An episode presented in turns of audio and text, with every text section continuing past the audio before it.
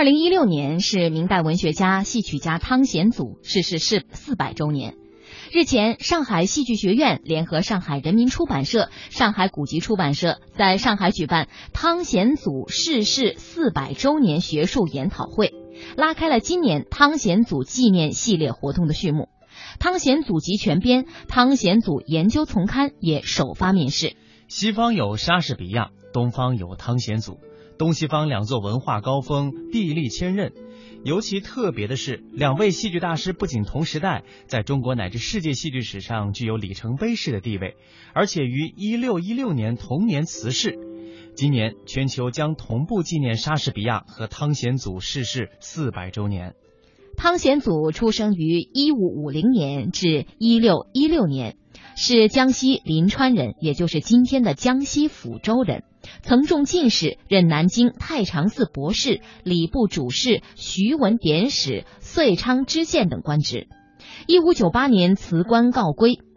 汤显祖以戏曲名士，以《牡丹亭》不朽。他创作的《南柯记》《邯郸记》《紫钗记》与《牡丹亭》并称临川四梦，享誉世界。蕴含着鲜明的民族性和鲜活的独创性，体现了对社会的深切关注，对人性的深刻思考。除了戏曲创作之外，汤显祖还写了不少诗文，其中诗作即达两千两百多首。研究者说，汤显祖的诗文和戏曲作品堪称举世共享的文化瑰宝。纪念汤显祖逝世四百周年学术研讨会举办之际，上海古籍出版社《汤显祖集全编》正式出版。这个全集是在已故学者徐硕芳所著的《汤显祖全集》的基础上进行了全面的增订。与此同时，上海人民出版社推出了《汤显祖研究丛刊》，由七种专著组成，包括《汤显祖论稿》《汤学邹议》《汤显祖大传》《汤显祖戏梦人生与文化求索》等。作者都是海内外研究汤学的资深学者，分别从美学、史学、戏曲、社会等多角度探讨汤显祖作为艺术家、诗人、学者留给中华民族的文化遗产。汤显祖是中国明代的戏曲家、文学家，江西临川人。他不仅古文诗词颇精，而且能够通天文地理、医药卜筮诸书。三十四岁中进士，在南京先后任太常寺博士、詹事府主簿和礼部祠祭司主事。明万历十九年（公元一五九一年），他目睹当时官僚腐败，愤而上论辅臣科陈书，激怒了皇帝，而被贬为徐文典史。后调任浙江遂昌县任知县，一任五年，政绩斐然，却因压制豪强，触怒了权贵，而招致上司的非议和地方势力的反对，终于在万历二十六年（公元一五九八年）愤而弃官归里，潜心于戏剧和诗词创作。在汤显祖多方面的成就当中，以戏曲创作为最，《牡丹亭》是他的代表作。这些剧作不但为中国人民所喜爱，而且已经传播到了英国、日本、德国、俄罗斯等很多国家，被视为世界戏剧艺术的珍品。汤氏的专著《宜黄献戏神清元师妙计》也是中国戏曲史上论述戏剧表演的一篇重要文献，对导演学起了拓荒开路的作用。今天我们了解汤显祖，更多的还是他留下的杰出的戏剧作品。这些作品穿越时空，至今仍然在戏曲舞台上长演不衰。知名学者于丹通过对这些作品的解读，带领我们了解了一个至情至性的汤显祖。我想，一个能够写出至情至性的人，他自己一定是至情至性的。汤显祖实际上这样的一个人，可以说他一生是一个至极的浪漫主义者。他自己写出来这些个人生的大跌宕、大起伏，都是人在现实中看遍了很多事项以后得出来的一个价值观。所以他自己其实，在写的时候，可以说他的人生就已经有了太多种的活法。这个笔记里边记了这么一个事情哈，你说汤显祖在写《牡丹亭》的时候，有一天写着写着，家里人就找不着他了。后来到处找，最后发现他一个人在自己家的后院中哭倒在柴堆上。家人也不知道出什么事了，就去问他说：“怎么会突然这样了呢？”哭啊哭啊，哭醒了以后说：“写到一句，就是杜丽娘不是香魂一片，阴雨梅天，已经守得梅根相见了吗？这个春香收拾她的东西，忽然感伤，说赠春香还是旧罗裙。小姐人已去，物是人非。那么美的那些个艳晶晶出落的群山县，旧罗裙犹在。汤显祖说，写到这一句，突然之间情不能自持，人就哭倒了。嗯，其实这又要说到一点昆曲的渊源，因为昆曲呢本来是昆山腔，只是这样一个地方的声腔，但是经过这个乐工魏良辅的改造，然后来改造出来了这么一种细腻婉转的形式。嗯。这个水磨腔，后来俞平伯先生曾经解释过。还有比如说做这种红木家具，哈，就是在做完了以后，要以水贼草蘸着水细细的打磨，最后把这个质地呢磨得极其的细腻温润。所以他说这个声腔就好像是细细打磨出来红木家具上那个光泽一样，所以叫水磨腔。你看现在咱们北方还经常会看到那个像水磨年糕哈，都是南方做出来的，极其细腻。所以水磨是一种极其细腻、婉转、清雅这样一种感觉，这就是昆曲的声腔。嗯，所以昆曲在开始出现的时候，你看它有几个特征：第一就是场上的载歌载舞配合的很好；第二就是它声腔婉转，极其的细腻，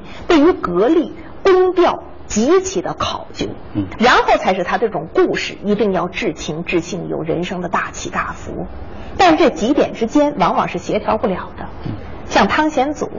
他最看重的是什么？恰恰就是故事上的至情至性。嗯，所以当时跟临川派呢，还有一派反对他的是吴江派。代表人物呢是沈景，沈景就是要讲究这个格律一定要协调，他是更要尊重昆曲的艺术形式，所以他改了很多汤显祖的本子，汤显祖就不满意，他说我就为了把这个至情至性唱到底，我宁可去拗折了天下人的嗓子，我都在所不惜，所以我绝对不会因为格律的工整而废掉我的内容。嗯。就是这样一个人，他替杜丽娘活过，替柳梦梅活过，也替卢生活过，他也曾经替霍小玉和李毅火过。所以，其实这样的一个戏剧家，他在追求至情至性的时候，他一个人走过的太多人生，找到了一种隽永的方式，留下来，走到今天，在舞台传唱的时候，应该说有他的精诚魂魄，能传到我们的心里。而他所有的宗旨，就是他在《牡丹亭》的这个概述里面说到的这个话，就是这样一种梦中之情，何必非真？人去信任至情至性，这就是汤显祖。穿越几百年要对我们说的话。二零一六年是汤显祖逝世四百周年，而同样在四百年前，英国戏剧大师莎士比亚逝世，几乎是巧合。两位杰出的戏剧天才同时在四百多年前为世界留下了不朽的作品。去年，习近平主席访英期间就曾多次提到莎士比亚，他还提议中英两国共同纪念莎士比亚和汤显祖逝世四百周年。莎士比亚成为中英交流的纽带，相关的书籍也相继出版和再版。今年一月开始，英国将在全球一百四十个国家和地区举办“永恒的莎士比亚”一系列纪念莎士比亚的活动，并且将贯穿整年。接下来呢，我们就来了解一下相关的活动。莎士比亚逝世四百周年纪念活动由英国文化协会与英国广播公司、英国电影学院、英国国家剧院、皇家莎士比亚剧团、纪念莎士比亚逝世四百周年联合会、莎士比亚出生地基金会以及莎士比亚环球剧院开展了空前规模的合作，都有以下的一系列的大活动。二零一六年一月将在中国发布以第十二页为主题的大型数字活动。二零一六年四月二十三号将举行莎士比亚日在线活动，以及在网上举行为期六个月的永恒的莎士比亚系列活动，旨在为全球观众呈现当代英国演绎的莎士比亚作品。将同皇家莎士比亚剧团合作，为中小学专门制作《莎翁专辑》，专辑借用莎士比亚的戏剧情节和笔下的人物，开展关于包括领导力和权力、文化认同、公平和正义的讨论。莎士比亚作品将成为各个层次英语学习者的互动式学习资料，并以在线公开课的形式出现。将从英国影协资料库中选取二十部根据莎翁作品改编的经典电影，在全球巡回放映。选择的影片包括《沉默的莎士比亚》、劳伦斯·奥利弗主演的《哈姆雷特》、泽菲·雷里执导的《罗密欧与朱丽叶》，以及理查德·隆克瑞恩执导、呃伊恩·麦凯伦主演的《查理三世》。由马克·辛皮克主演、曼彻斯特皇家交易所剧场版的《哈姆雷特》的全球首映式。挑选英国创意领域的新锐艺术家，如维多利亚·莫杰塔斯、大卫·威尔逊以及一些 SBTV 与英国格莱美获奖艺术家，请他们制作短片来阐述自己最喜爱的经典莎士比亚作品情节，启发世界各地的年轻人探索莎翁作品，并呃激励他们制作短片，参加网上的竞赛。展现自己对莎士比亚作品的理解，这些影片将在线上播放，有望在二零一六年的各类电影节上展映。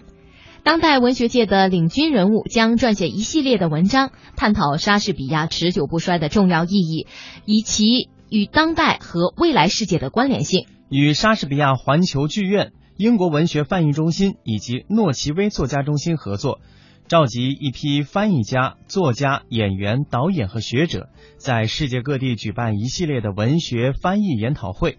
探讨莎士比亚戏剧和诗歌作品翻译的复杂性，以及在翻译过程中遇到的文化和语言挑战。邀请知名的英国和海外诗人，用全新的方式解读莎士比亚的十四行诗。莎士比亚街舞剧团在苏丹、博兹瓦纳。津巴布韦和埃塞俄比亚开展包括讲习班、现场表演和职业发展项目等系列活动。格里伊剧团和孟加拉国达卡剧团通过残疾人长期培训计划，将新编《罗密欧与朱丽叶》搬上舞台。跨文化表演团体特拉诺剧团将在贝尔法斯特的泰坦尼克号码头上演《贝尔法斯特暴风雨》。演员来自世界各地，演出阵容将超过两百人。